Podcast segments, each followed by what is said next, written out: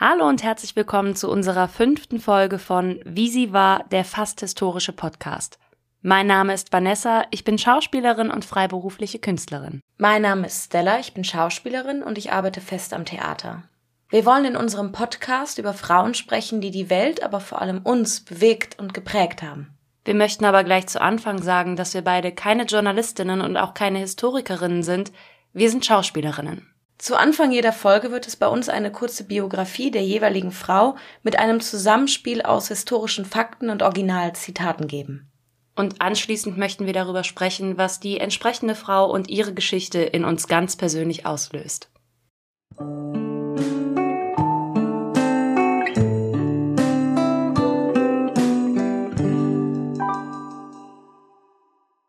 Polen 1863 das Land in Mitte Europas und sein Volk hatte sich jahrelang gegen die Besatzung der russischen Zaren gewehrt, teils mit Knüppeln, Spaten und Mistgabeln gegen die Fremdbestimmung aufgebärt und schlussendlich verloren. Die Aufständigen wurden nach Sibirien verbannt, die Anführer gehängt und die polnische Identität, Flaggen und Volkslieder verboten. Vier Jahre später wird Maria Salomea Sklodowska, auch Manja genannt, in Warschau geboren, die Tochter zweier Lehrer. Bei den Sklodowskas gibt es viel Nachwuchs, viel zu lesen und Kinder, die alles wissbegierig aufsaugen. Eine von den fünf Kindern besonders. Manja. Mit vier Jahren nahm das kleine Mädchen ihrer Schwester Bronja ein Buch aus der Hand und las fehlerfrei. Als sie die erschrockenen Gesichter der Umstehenden sah, bebte ihre Stimme. Das wollte ich nicht. Aber es war so einfach. 1874 erkrankt Manjas Mutter und ihre Schwester Sonja an Typhus. Sonja stirbt nach einem langen Todeskampf. Manjas Mutter, die bereits vorerkrankt ist, meidet den Kontakt zu ihren Kindern, um sie zu schützen. Manja sagt später, dass sie sich an keinen Kuss, an keine Liebkosung ihrer Mutter erinnern kann. 1878 stirbt auch ihre Mutter. 1883 erleidet die junge Manja einen Nervenzusammenbruch. Zwar hatte sie hervorragende Noten, war Klassenbeste, doch der Verlust ihrer Mutter und der Leistungsdruck nagte an ihr.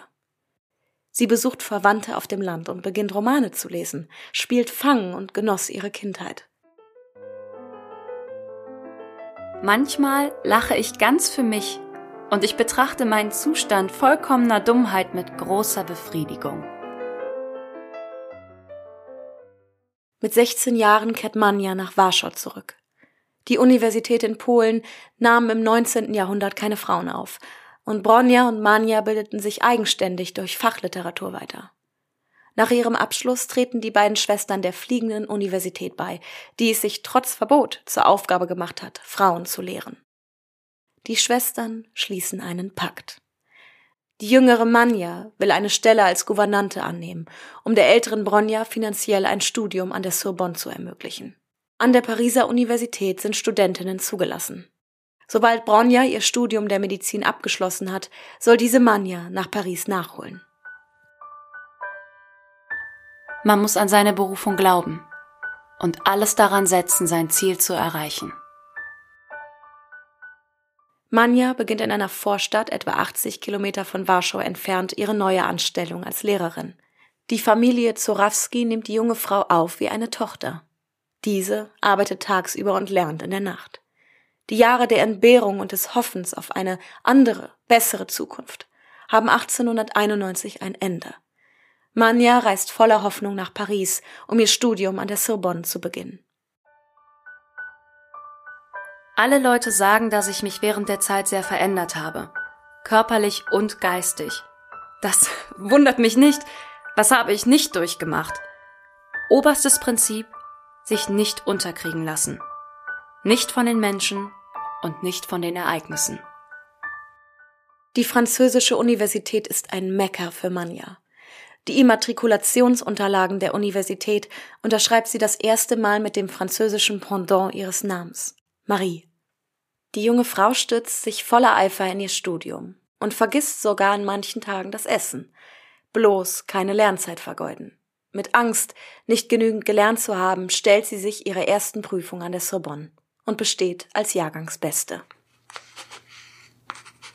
Meine Gedanken kreisten um mein Studium. Alles Neue, das ich entdeckte und lernte, entzückte mich. Es war wie eine neue Welt, die sich mir eröffnete. Die Welt der Wissenschaft, die ich endlich in aller Freiheit erkunden durfte. Marie sticht durch ihre Leistung hervor und bekommt ein Stipendium zur Untersuchung magnetischer Strahlung von verschiedenen Metallen. Entsprechende Forschungsgeräte und Hilfe findet sie bei dem Experten für Magnetismus Pierre Curie. Marie und Pierre finden in dem jeweils anderen einen Gleichgesinnten. Pierre, der bis dato der Meinung war, geniale Frauen seien selten, verliebt sich in Marie. Pierre sah jung aus, obwohl er damals 35 Jahre war. Was mir auffiel, war der Blick seiner hellen Augen und eine Spurlässigkeit in der Haltung seines hochgewachsenen Körpers. Seine Schlichtheit, das zugleich ernste und junge Lächeln hatte etwas Vertrauenerweckendes. 1895 heiraten die beiden. Marie setzt ihr Studium der Physik erfolgreich fort und stößt 1896 bei der Suche nach einer Thematik für ihre Doktorarbeit auf die Becquerelstrahlen. Diese Strahlen bleiben damals nahezu unbeachtet, während die durch Wilhelm Konrad Röntgen entdeckten Röntgenstrahlen weltweite Faszination auslösen. 1897 bringt Marie ihre erste Tochter Irene zur Welt. Marie Curie entwickelte gemeinsam mit ihrem Mann ein Verfahren, das die Veränderung der elektrischen Leitfähigkeit der Luft, verursacht von der Strahlung verschiedener Elemente messen kann. Curie untersuchte verschiedene uranhaltige Metalle, Salze und Mineralien. Dabei entdeckte sie unter anderem, dass Pechblende viermal aktiver war als Uran. Die gemessene Aktivität der uranhaltigen Stoffe erwies sich als unabhängig von ihrem Aggregatzustand.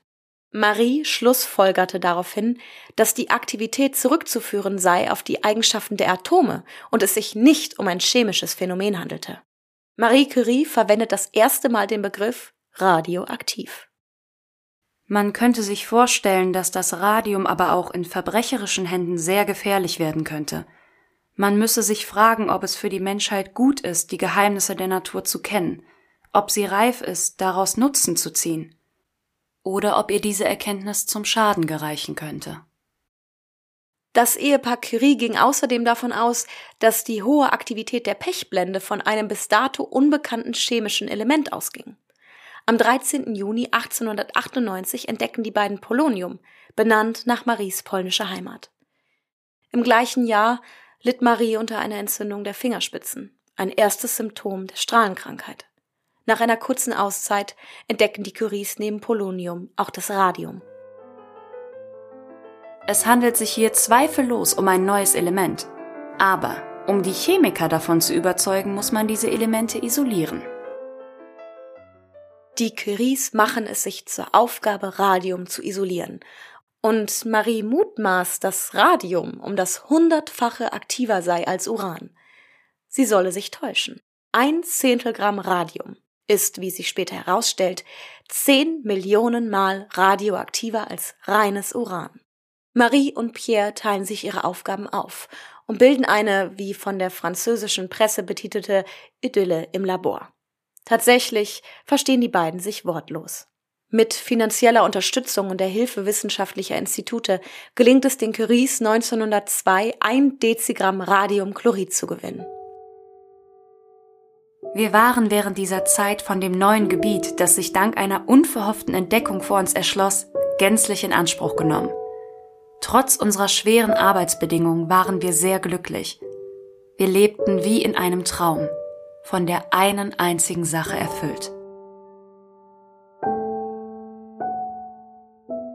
Trotz der Liebe zur Arbeit, Marie litt immer mehr unter Schwäche und Depression.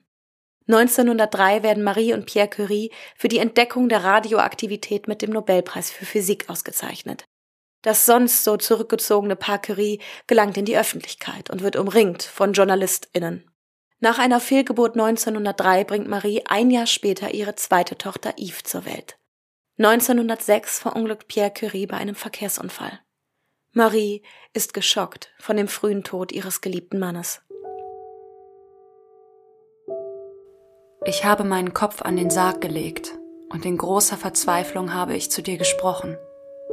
Ich habe dir gesagt, dass ich dich liebe und immer geliebt habe – und mir war, als käme mir durch diese kalte Berührung etwas zu, etwas wie Ruhe, eine Intuition, das Gefühl, dass ich den Mut finden würde, weiterzuleben. Marie übernimmt den Lehrstuhl Piers und ist die erste Professorin an der Sorbonne. Sie zeigt vielen Frauen der Zeit, die mit Unterdrückung und Diskriminierung zu kämpfen haben, dass sie alles erreichen können. Nach ihrer ersten Vorlesung schreibt Marie in ihr Tagebuch Du, mein lieber Pierre, wärst glücklich, mich als Professorin an der Sorbonne zu sehen. Mit der Unterstützung von Piers Bruder und Vater zieht Marie ihre beiden Töchter alleine groß und setzt auf eine Schulung der beiden Mädchen, die den damaligen Standard weit überschreitet. Gleichzeitig zieht sich die Witwe immer mehr in sich selbst zurück. Ich habe vollkommen verlernt zu plaudern, mich ohne einen bestimmten Zweck damit zu verfolgen, zu unterhalten. Mir scheint, ich werde bis ans Ende meiner Tage nicht wieder lachen können. Der Ikone Curie droht der Fall. Doch Marie berafft sich, arbeitet weiter und verliebt sich in einen Freund und ehemaligen Studenten ihres verstorbenen Mannes. Die Beziehung zwischen der Wissenschaftlerin und dem verheirateten Paul Lavant sorgt für einen Skandal. 1911 wird Marie der Chemie-Nobelpreis für die Isolierung von Radium und die Entdeckung von Polonium verliehen. Die Akademie in Stockholm riet der durch den Skandal öffentlich gebrandmarkten Frau, den Preis nicht persönlich entgegenzunehmen. Ich bin der Auffassung, dass zwischen meiner wissenschaftlichen Arbeit und meinem Privatleben keine Verbindung besteht. Ich kann den Gedanken grundsätzlich nicht akzeptieren, dass die Anerkennung des Wertes einer wissenschaftlichen Leistung durch eine verleumderische Rufschädigung, die mein Privatleben betrifft, beeinflusst werden sollte trotz aller Widerstände. Marie reist nach Schweden, nimmt ihren Preis entgegen und hält noch am darauffolgenden Tag ihre Nobelpreisvorlesung. 1914 bricht der Erste Weltkrieg aus. Der Weltenbrand kostet unzähligen Menschen das Leben, und Marie und ihre Tochter Irene entwickeln eine Gerätschaft, um direkt an der Front Soldaten zu röntgen. Durch ihre Erstversorgung retten sie tausenden Soldaten das Leben. Man merkt nie, was schon getan wurde. Man sieht immer nur, was noch zu tun bleibt. Nach Kriegsende setzt Marie sich für bessere Arbeitsbedingungen und einen höheren Frauenanteil in der Wissenschaft ein. Die Auszeichnung ihrer eigenen Tochter Irene mit dem Nobelpreis für Chemie erlebt sie nicht mehr. Marie Curie stirbt am 4. Juli 1934 an Anämie, die sich vermutlich auf die langjährige Arbeit mit Radium zurückführen lässt. Die Asche von Marie und Pierre Curie wird 1995 ins Nationalheiligtum in Paris überstellt. Frankreichs Ehrung einer Frau, die ihr Leben der Wissenschaft gewidmet hat, als erste Frau in die Akademie der Wissenschaft aufgenommen wurde und der als einzigen Frau der Geschichte zwei Nobelpreise verliehen wurde. Im Leben muss man vor nichts Angst haben. Man muss es nur begreifen. Jetzt ist es an der Zeit, mehr zu verstehen damit wir weniger fürchten. Ich liebe diese Frau. Ich weiß und deswegen frage ich jetzt sofort, Stella, was ist dein Partyfact über Marie Curie? Ich habe viele Möglichkeiten gehabt als Partyfact. Ich habe viele interessante Sachen gefunden, aber am Ende ist es einer geworden, der mir ein kindliches Glitzern in die Augen gezaubert hat. Und zwar haben Marie Curie und Pierre Curie ja Radium aus Pechblende isoliert. Und Marie hat zu Pierre gesagt oder gefragt, wie wird es wohl aussehen? Und Pierre hat darauf gesagt, ich wünsche mir nur, dass es eine schöne Farbe hat. Da würde ich sagen, das haben sie geschafft eigentlich. Also, also das hat wirklich, das hat mich irgendwie glücklich gemacht. Das kann ich total verstehen. Ich finde das, ich glaube, ich finde es aber auch so schön, weil deine Augen auch jetzt glitzern. Ja, Ihr könnt das alle nicht sehen, aber sie, sie sieht also sehr glücklich ich, aus. Ich stelle mir diese Aufregung dieser Aufregung vor, du weißt, du hast etwas entdeckt und du musst es nur noch beweisen, dass du es entdeckt hast. Und du weißt, irgendwann wirst du Radium isolieren können und dann kommt es raus und du siehst das erste Mal diese Farbe. Also dieses wirklich, das ist wie, als würdest du Amerika entdecken. Und ich glaube, so war es für die beiden auch. Also das ist ein Meilenstein und das hat mich so berührt. Unfassbar. Das finde ich schön. Ja, ich bin begeistert. Okay, dann gehe ich mal sofort über zu meinem Partyfact. Mein Partyfact, da geht's auch um Radium, aber der geht erst ein bisschen von Marie weg, um dann tatsächlich aber am Ende wieder zu ihr zurückzukommen. Ich muss jetzt ein bisschen weiter ausholen. Und zwar finde ich das immer ganz faszinierend, darüber nachzudenken, dass natürlich Forscher immer an einem Anfang standen und die Welt natürlich dann noch nicht alles wusste. Und so war es bei Radium. Da bin ich über etwas gestoßen, wo ich dann gesagt habe, da musst du mehr lesen, weil das, äh, das ist so absurd trotz, trotz allem, auch wenn man weiß, die Menschen haben da, waren da halt einfach unwissend. Und zwar hatte Radium am Anfang eine skurrile medizinische Berühmtheit. Das heißt, Radium ist aufgetreten in Kosmetik, in Medikamenten. Es gab radioaktives Wasser, das die Leute getrunken haben. Es gab Kuraufenthalte, die sich damit gebettelt haben, wer das radioaktivere Wasser hat. Also dann habe ich bin ich über Sachen gestolpert wie gestolpert wie Radium Zwieback, Radium Schokolade, Radium Zigarren, Radium Seife, radioaktive Unterwäsche für Erwachsene und Kinder.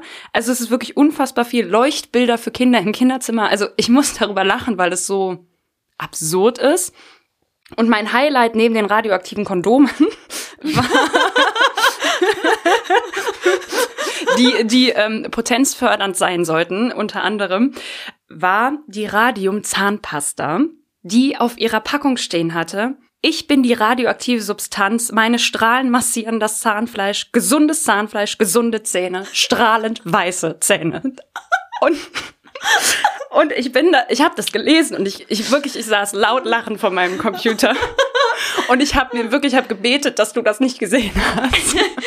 Dazu muss ich sagen, ich war ähm, im Röntgenmuseum vor, ich glaube, vor einem Jahr oder so. Mhm. Und da bin ich schon drüber gestolpert, dass die Leute früher auf Jahrmärkten sich wirklich die Hand haben röntgen lassen. Also im Sinne von, du hattest ähm, die Strahlen dahinter eine weiße Fläche und du konntest dann direkt, also die haben sich wirklich bestrahlen lassen. Die konnten dann ihre Hand sehen und dann sich darin auch bewegen. Und denen war die Gefahr gar nicht bewusst. Und was ich auch noch sehr interessant finde, worüber ich aber gestoßen bin, ähnliches, ähnliche Geschichte wie bei dir, nachdem Marie Curie das Radium entdeckt hatte, hat eine sehr bekannte Tänzerin der damaligen Zeit gesagt, sie hätte unfassbar gerne ein Strahlenkostüm. Es ist so, es ist diese Naivität, den du dem Menschen ja auch gar nicht vorwerfen kannst. Aber wenn Nein. du jetzt, wenn du, ich meine, man spricht ja auch heute noch in der Kosmetik von einem strahlenschönen Teint. Aber wenn du das über Kosmetik liest, die halt im wahrsten Sinne des Wortes strahlt. Ja. Aber, also darüber habe ich sehr gelacht. Ähm, erschreckend ist wirklich, dass diese radioaktive Zahnpasta in Deutschland bis 1945 verkaufbar war. Das ist wirklich wahnsinnig lang. Also ich habe so gedacht, okay, 20er, vielleicht 30er. Und Marie Curie hat jetzt sogar zu Lebzeiten schon gesagt, Leute, Radio, das, das ist nicht gesundheitsfördernd. Ich bin auch, sie, also sie hat das auch schon zu ihren Lebzeiten gesagt, aber 1945, das fand ich wirklich sehr lang. Das ist krass, ja. So, und jetzt gehe ich, heute weiß man natürlich, wie schädigend Radium ist, dass auch nur wenige Mikrogramm reichen, aber jetzt gehe ich über zu, von Marie Curie, über das Radium, zu anderen Frauen einmal ein ganz kurzer Exkurs, was mir ein bisschen das Herz gebrochen hat, mhm. aber dann am Ende auch wieder auf sie zurückführt. Und zwar gab es die Radium Girls.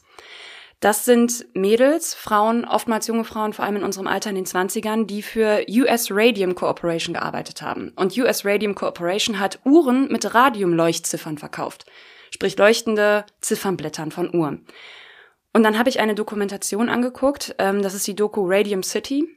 Und da ist eine Frau, die ähm, das Ganze überlebt hat. Das kann ich ja schon mal spoilern, weil äh, klar, die haben mit radioaktiven Mat Substanzen gearbeitet. Und die dann gesagt hat, the first thing they taught you, also am ihrem allerersten Tag, ähm, wurde denen beigebracht, okay, ihr müsst mit sehr, sehr spitzen Pinseln, mit sehr, sehr feinem Haar diese Zifferblätter anmalen. Und durch diese Substanzen, die natürlich gefühlt nach, nach dreimal reintunken, sind die Haare halt sofort zerfranst. Und dann haben die denen am allerersten Tag gesagt, wenn die zerfransen, dann nimm den Pinsel einfach in den Mund und spitz dir mit deinen Lippen an. Das heißt, diese Mädels haben jeden Tag mehrere hundert, wenn nicht tausende Male diese Pinsel in den Mund genommen und sind abends mit leuchtenden Zähnen und leuchtenden Lippen nach Hause gekommen. Die Finger von denen haben von innen geleuchtet. Die haben dieses Zeug wirklich im was, die haben es gegessen. Inhaliert. Ganz, also ganz und ähm, ja, natürlich, und dann habe ich gelesen, dass es bis zu fünf Jahre gedauert hat, bis dann aber sowas wie der Radiumkiefer oder so aufgetreten ist. Das heißt wirklich Tumore von Frauen, die einen Kiefer haben, das, das sieht aus wie das ist nicht abwertend gemeint, das sieht einfach aus, wie, wie man ein Alien malen würde. Das ist ein deformierter Kopf, das kannst du dir gar nicht vorstellen. Denen sind die Zähne ausgefallen, die haben, dann hat ein Arzt von einer zum Beispiel den Kiefer angefasst und der Kiefer ist in sich zerbrochen, weil der wie von Motten zerfressen war. Die sind auf brutalste Art und Weise ganz, ganz, ganz schlimm gestorben. Und dann gab es Grace Fryer. Und Grace Fryer hat von 1917 bis 1920 diese Ziffernblätter bemalt, war auch ein junges Mädchen in unserem Alter und ist halt daran erkrankt, genauso ihre Freundinnen. Und die hat sich dann ein Herz gefasst und hat 1925 gesagt, ich verklage die jetzt. Das kann nicht sein. Es ist, wir haben ganz nachweisbar Schäden und das ist darauf zurückzuführen, weil wir arbeiten alle in der gleichen Industrie. Und das Problem war, dass da sogar Ärzte waren, die bestochen, bestochen worden sind von dieser Kooperation und die dann den Mädels gesagt haben, also das Ärzte den Mädels gesagt haben, denen die Zähne ausfallen, ihr seid gesund. Wir wissen nicht, was ihr habt, aber ihr seid gesund. Also das ist so, so total abstrus. Und da hat sie zwei Jahre lang nach einem Anwalt gesucht, der sich getraut hat, die zu verklagen, weil die so mächtig in den USA waren. Weil ja auch der, also gerade durch den Ersten Weltkrieg und so war das total gefragt. Leuchtende Ziffernblättern, du konntest im Dunkeln die Uhrzeit lesen. Das war, das war in dem Sinne sehr revolutionär. Und dann war es so, dass sie 1927 einen Anwalt gefunden haben, der sich getraut hat, gegen die zu klagen. Und dann ist sie mit vier weiteren Ex-Kolleginnen vor Gericht gezogen und die Antwort des Unternehmens. Und das war auch so ein Moment, der, der für mich wieder ist, das war so ein Moment, in dem ich als Frau sage, was eine Männerdomäne in den 20er, 30ern. Da war die Antwort, ihr habt Syphilis. Das war die Antwort. Die haben gesagt, das ist nicht unser, unser Material und unser Zeug, womit wir arbeiten, sondern ihr, ihr habt Syphilis. ihr seid einfach nur irgendwelche zwielichtigen Weiber, die uns jetzt irgendwas hier in die Schuhe schieben wollen. Und dann ist es so gewesen, dass die sogar wirklich so krank waren, dass noch nicht mal alle zu dieser Gerichtsverhandlung kommen konnten, dass die Unterstützung brauchten, um zu sitzen, weil deren Knochen sie nicht mehr sitzen lassen konnten. Es war ganz, ganz furchtbar. Sie haben es gewonnen. Sie haben quasi als Todgeweihte auf Abfindung geklagt. Sie haben es, haben das die Gelder gekriegt. Sie sind alle grausam verstorben. Das muss man ja leider so sagen. Aber was ich daran toll finde und auch gerade um denen einen kurzen Raum in diesem Podcast zu geben, diesen Frauen, diese Radium Girls, gelten als Vorkämpferinnen für besseren Arbeitsschutz und für bessere Arbeitsschutzbedingungen. Und das hat mich einfach sehr berührt, weil das ein sehr, sehr wichtiger Punkt ist. Und wir möchten auch in, im Laufe dieser Woche einmal einen Post mit, ein, mit Bildern von diesen Radium Girls machen, damit ihr euch die auch mal angucken könnt, weil in dieser Absurdität, dass eine sehr, sehr traurige Geschichte ist, aber diesen, diese Mädchen auch dadurch, dass sie den Mund aufgemacht haben, letztlich sehr, sehr vielen weiteren Mädchen das Leben gerettet haben. Nicht nur Mädchen, Menschen alle, die danach kamen. Und das ist auch zu Marie Curie gekommen, weil das war in den 20ern, demnach hat sie das auch mitbekommen. Und sie hat dann gesagt, ich wünschte, ich könnte helfen, aber es gibt leider keinen Zweifel, wenn Radium im Körper angekommen ist, dann, dann wirkt es damit Schaden und dann kann man das auch nicht mehr ändern. Und demnach jetzt zurück zu Marie Curie. Das war ein sehr bedrückender Einstieg meinerseits, aber der hat mich so gepackt. Also ich spüre eine Begeisterung für dieses Thema und ähm, weil ich das so beeindruckend fand und eben auch diese jungen Mädchen, die in den 20ern gesagt haben, wir klagen und wir klagen euch, wir klagen euch zugrunde. Und Marie Curie, die eben auch schon, sich auch zu ihren Lebzeiten schon geäußert hat über Radium. So viel dazu. Danke. Also ich bin wirklich, mich hat das auch sehr, sehr berührt. Und ich musste auch direkt an Pierre Curie denken, der bei der Rede zum ersten Nobelpreis gesagt hat, Radium und Radioaktivität in den falschen Händen kann tödlich sein. Es war natürlich dann noch weiter, weitreichender, also wir reden hier von Atombomben, Kriegmaschinerie, auf die wir, glaube ich, gar nicht eingehen können. Zeit Auch ehrlich gesagt nicht möchten. Nein. Ich finde das von Pierre sehr gut ausgedrückt. Und ich möchte es einfach abschließen mit einem Zitat von Marie, wo ich verschiedene Varianten gefunden habe, aber ich nehme jetzt die kurze. Wie können wir auf eine bessere Welt hoffen und selbst unverändert bleiben? Und ich finde, das haben diese Mädels getan. Sehr, sehr passend dazu tatsächlich habe ich aus der Biografie über Marie Curie von Barbara Goldsmith, Barbara Goldschmidt, folgende Frage gefunden. Und mich, ich finde, das ist eine ganz, ganz tolle Einleitung zum Thema Marie. Warum bleiben manche Frauen in ihrem Milieu gefangen, während andere Hindernisse überwinden, sie umschiffen oder schlicht ignorieren? Warum streben manche Frauen nach Unabhängigkeit, während andere lieber auf ausgetretenen Faden bleiben? Du merkst, es hat mich sehr berührt. Ich möchte das, glaube ich, einfach so stehen lassen, außer du hast was, was dir direkt einfällt, was du da gerne zu sagen würdest. Nein, es gibt Menschen, die haben Worte gefunden, die waren so richtig. Und das, ja. finde ich, gehört dazu. Ja, und ich finde, das und diese Sätze gehören auch zu Marie. Marie Curie hat ja den Nobelpreis gewonnen. Sie hat ihn nicht nur einmal gewonnen, sie hat ihn zweimal gewonnen. Und ich habe natürlich, beziehungsweise wir haben dann gesagt, okay, sie ist die erste Frau, die den Nobelpreis gewonnen hat. Dann habe ich den Film Marie Curie von 2016 gesehen und darin fragt ihre Tochter Irene, das ist natürlich ein Spielfilm, aber meiner Meinung nach auch sehr gut recherchiert, aber da fragt ihre Tochter Irene, was ist denn der Nobelpreis? Und da sagt Pierre, das ist ein Preis für Männer, aber Mama hat ihn auch gewonnen. Und erstens fand ich diesen Satz sehr schön, da kommen wir bestimmt gleich drauf zu sprechen, die Beziehung von Pierre und Marie aber auch ähm, dazu 1903 war der Nobelpreis ja noch ganz neu, weil der Nobelpreis ist 1901 das erste Mal verliehen mhm. worden. Und dann hat mich interessiert, war das wirklich ein Preis für Männer? Weil es führt ja zurück auf Alfred, Alfred Nobel. Mhm. Und der hat in seinem Testament, was ich kurz einlesen möchte, gesagt, mhm. dass dieser Preis jährlich an diejenigen ausgeteilt werden soll, die im vergangenen Jahr der Menschheit den größten Nutzen erbracht haben. Es ist mein ausdrücklicher Wille, dass bei der Preisverleihung die Zuteilung nicht an irgendeiner Nationalität festgemacht wird. Ja. Er hat sich natürlich auch insbesondere auf die Nationalität bezogen, damit es nicht in Schweden bleibt. Aber er hat mit keinem Wort gesagt, dass es für die Männer, die der Weltheit etwas, der Weltheit, der Menschheit etwas schenken.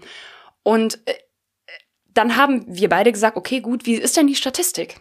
Wie ist denn die mhm. Statistik des Nobel Nobelpreises? Und dann haben wir da natürlich nachgeguckt.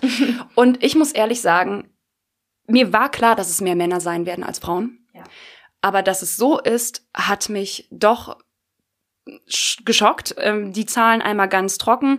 Bis einschließlich 2020 wurden beim Nobelpreis 782 Männer geehrt und nur 56 Frauen. Und von diesen 56 Frauen sind zwei Curies. ähm, aber natürlich, es wurden, es wurde nur eine Frau doppelt geehrt, das haben wir auch schon gesagt. Und sie ist aber wirklich mit einem anderen Preisträger die einzige, die in zwei verschiedenen genau. Kategorien genau. doppelt ge geehrt wurde. Aber dieses fast 800 Männer und keine 100 Frauen 2020. Das ist so, und das unterstreicht für mich aber nochmal ihren Mut und ihr, ihren Willen und ihre Stärke, wie sie ja. sich damals da durchgeboxt hat. Also ich glaube, wir haben viele beeindruckende Frauen besprochen, aber keine Frau, oh, jetzt soll ich gleich, es tut mir leid, aber ich bin ganz berührt von dieser Frau.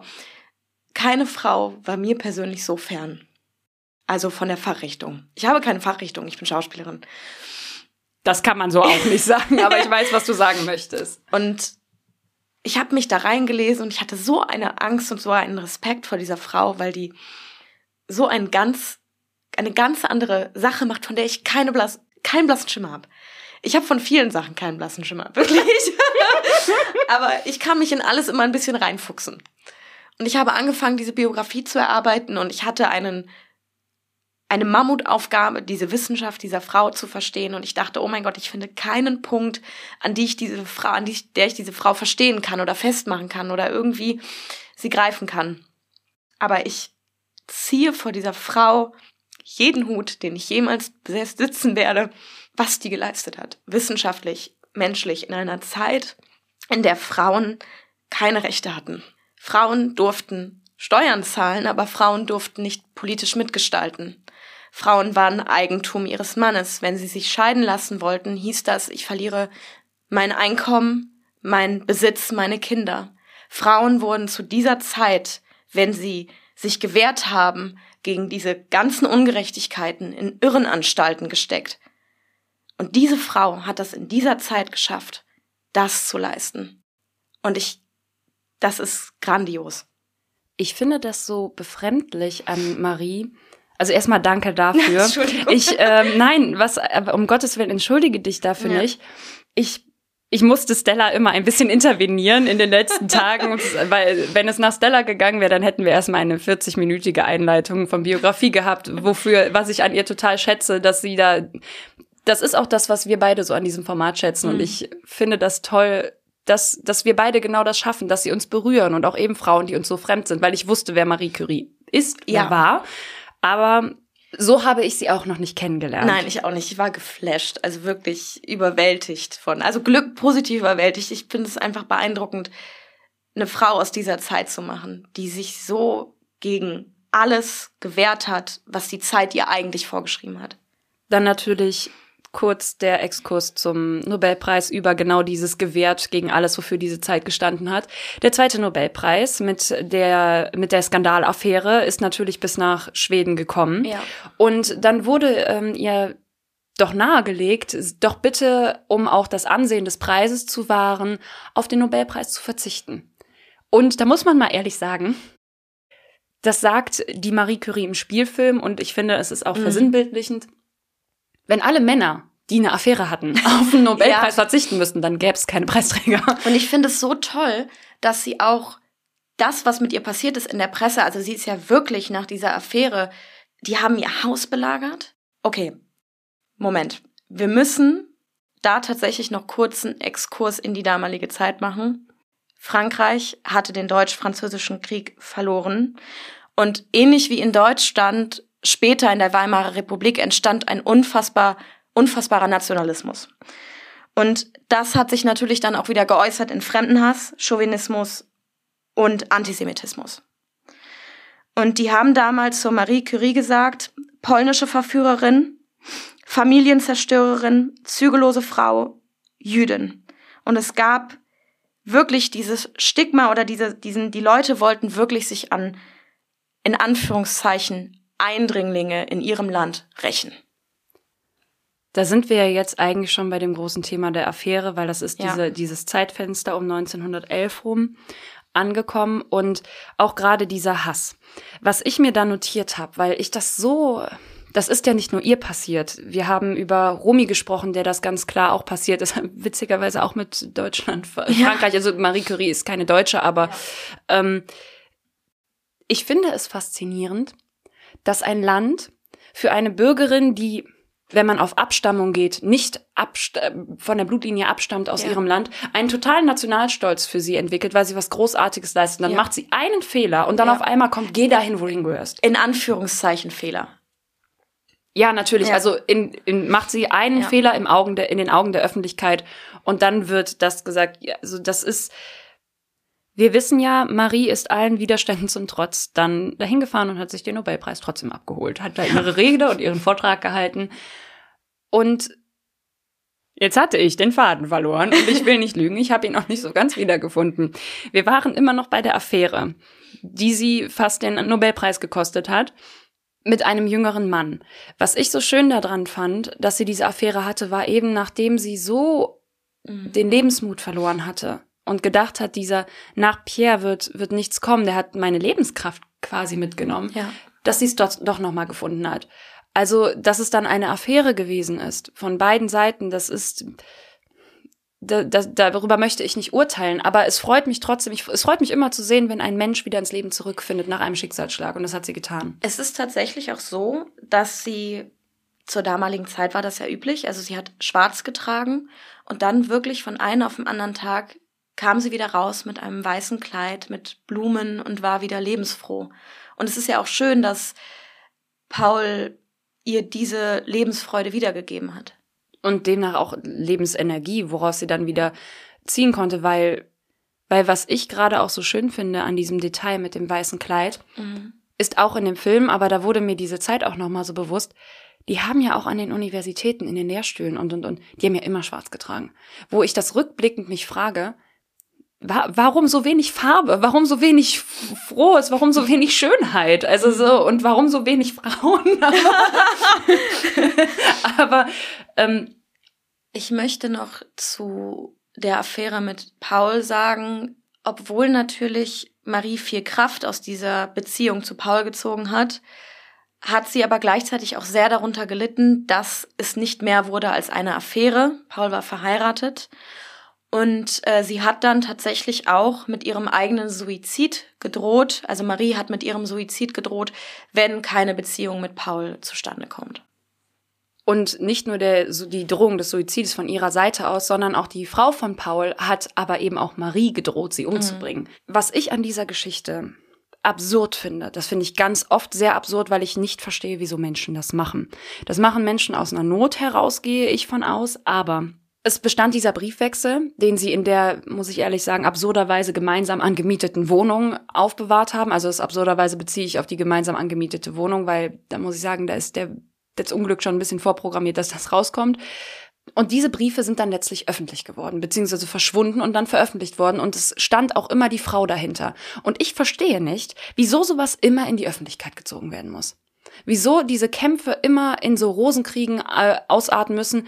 Das ist dann auch ein Moment, in dem mir wieder bewusst wurde, in was für einer Zeit wir uns befunden haben. Da haben Duelle stattgefunden. Mhm. Das, da, also da kommt, da wird mir auch immer wieder bewusst, jetzt gerade, wo wir über diese Frauen sprechen, dass diese Zeit einfach gar nicht so fern ist dass diese Duellzeit einfach noch greifbar ist.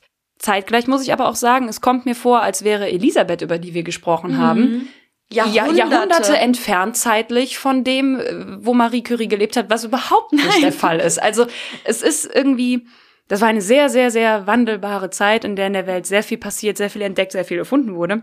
Aber was ich eigentlich sagen wollte, ich finde es schade, dass sowas immer in der Öffentlichkeit ausgetragen werden wird und muss und Marie dadurch ja dann auch Entscheidungen treffen musste, wie sie musste umziehen, weil sie, weil sie von den Nachbarn beschimpft wurde und all sowas. Und tut mir leid, tut mir für alle Beteiligten leid. Ja, auch dass ähm, Maries erste Liebe war ja damals, als sie in ihrer ersten Anstellung war bei den Zarowskis und sie hat sich ja in den ältesten Sohn verliebt und auch diese Beziehung hat, also wurde dann unterbunden, weil Marie halt nur Gouvernante war. Jeder soll heiraten dürfen, wen er möchte, wenn sie sich gegenseitig heiraten wollen. Das ja. ist mein Statement dazu. Oh, jetzt sind wir schön bei Liebe. Dann lass uns doch über Marie und Pierre reden. Okay, dann gehen wir von ihrer Affäre, springen wir zurück auf die Liebe. Also ich glaube, mein schönster Fakt über die beiden ist, dass sie sich von einem ihrer erst, also als sie wirklich dann ein bisschen mehr Geld hatten, dass sie sich gemeinsam Räder gekauft haben um so halt Sightseeing zu machen. Das finde ich einfach süß. das macht es zu so einem ganz normalen Paar, obwohl es ja eigentlich ein totales Überpaar war, weil es beide total intelligente Menschen gewesen ja. sind, die gemeinsam geehrt und gekürt ja. wurden. Ich fand ähm, ein Zitat schön, das ich gefunden habe, dass es bei den beiden eine Idylle im Musik, ach, im, im Physiklabor gegeben hat, die die Welt noch nicht gesehen hat. Ja. Ich finde auch, dass um diese beiden so ein das ist jetzt ein Wortwitz und der tut mir auch fast leid, aber so eine strahlende Romantik. So. Das tut mir leid und ich wollte nicht auf den verzichten. War jetzt nicht so gut, aber der leid gelacht. Ja, es ist ja tatsächlich auch beschrieben und da geht ja wirklich mein Herz auf, dass Pierre auch jedes Mal, wenn er dann im Labor an ihr vorbeiging, ihr einmal übers Haar gestrichen hat. Die haben wirklich bis Pierres tragischen Tod gemeinsam in einem Bett geschlafen, aneinander gekuschelt. Und diese Menschen haben sich geliebt und diese Liebe ging auch für Marie über den Tod hinaus. Pierre Curie war sehr spirituell, also er hat dran geglaubt, dass nach dem Tod es noch möglich ist, also als lebender Mensch mit Toten zu kommunizieren.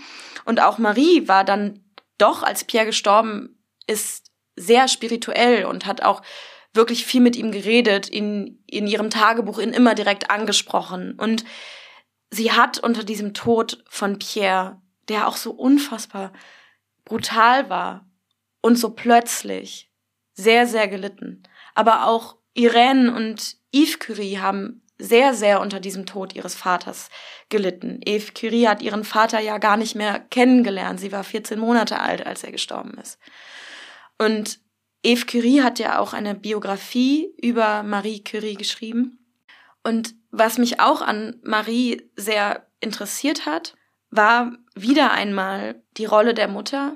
Einmal Maries eigene Mutter, die durch ihre Erkrankung ihre Kinder schützen wollte und sie dadurch kaum angefasst hat. Und Marie hat später gesagt, dass ihr dieser körperliche Liebesentzug wirklich wehgetan hat und sie auch langfristig geprägt hat, sie als Kind schon depressiv und sehr labil gemacht hat. Und Marie Curie selber hat sich auch nicht in dieser Rolle der Mutter so wohl gefühlt. Ich will wirklich nicht sagen, dass sie ihre Kinder nicht geliebt hat. Das ist gar nicht, dass sie hat ihre Kinder sehr, sehr geliebt. Sie hat in ihre Kinder sehr viel Zeit und Liebe auch investiert, dass die gebildet sind, dass sie Irene Curie ist selber Chemikerin geworden, hat selber einen Nobelpreis bekommen. Eve Curie ist eine Journalistin geworden. Also zwei sehr, sehr gebildete Frauen.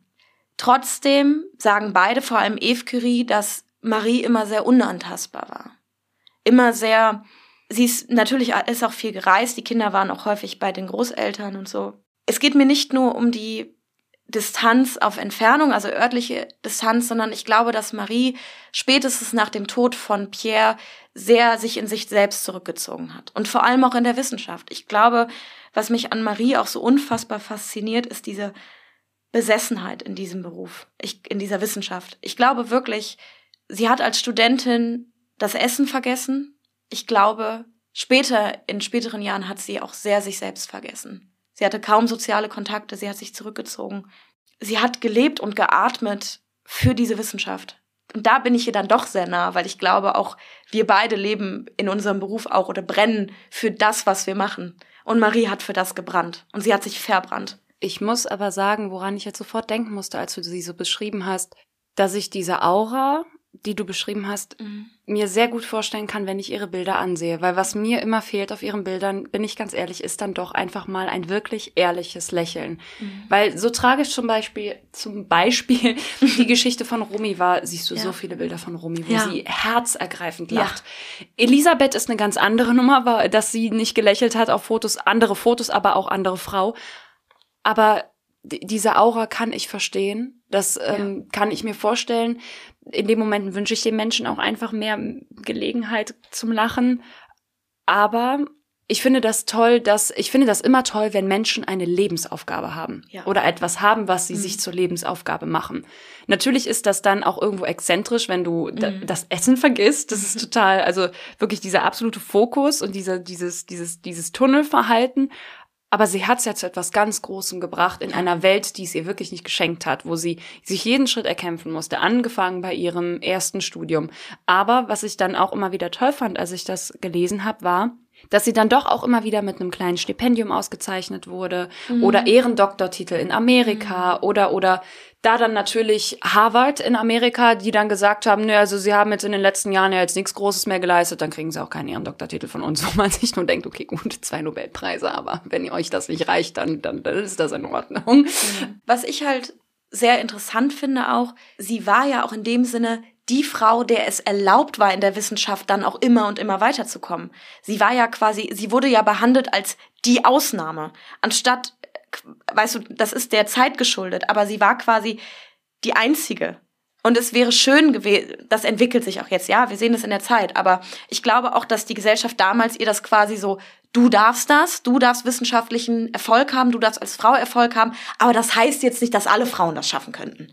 In so einem Moment muss ich aber ehrlich sagen, und das ist so ein, da möchte ich irgendwem ein High Five für geben, dass so eine Frau zwei Töchter kriegt. Das muss ich wirklich sagen, dass es nicht zwei Söhne sind, sondern ja. dass sie zwei Töchter kriegt und dass eine davon auch noch einen Nobelpreis mit nach Hause ja. nimmt. Und das, das ist so ein bisschen, in your face. Aber das finde ich toll. Und ich finde das auch toll, dass ihre Töchter sie vertreten konnten, teilweise auch als sie kränker wurde. Auch in Amerika haben sie sie teilweise vertreten bei öffentlichen Auftritten und dass sie sie auch begleitet haben, eben mhm. mitgegangen sind nach Amerika, was eine beschwerliche Reise war damals. Du bist damals über den Ozean gefahren. Ja, aber auch äh, Irene ist ja auch mitgegangen äh, im Ersten Weltkrieg an die Front. Also das ist ja auch. Äh ich möchte noch anknüpfen an das, was du gerade gesagt hast, dass mhm. sie so ein bisschen als das Ausnahmetalent betrachtet mhm. wurde und so dieses du darfst das andere nicht. Und das mein Moment, als ich das gedacht habe, war, als ich dann gelesen habe, Erster Weltkrieg, du hast es gerade mhm. angesprochen, können wir jetzt gerne drüber sprechen, aber sie hat dann ja einen Führerschein gemacht. Und als ich das gelesen habe, Moment, Führerschein, weil ich mir da was gedacht habe.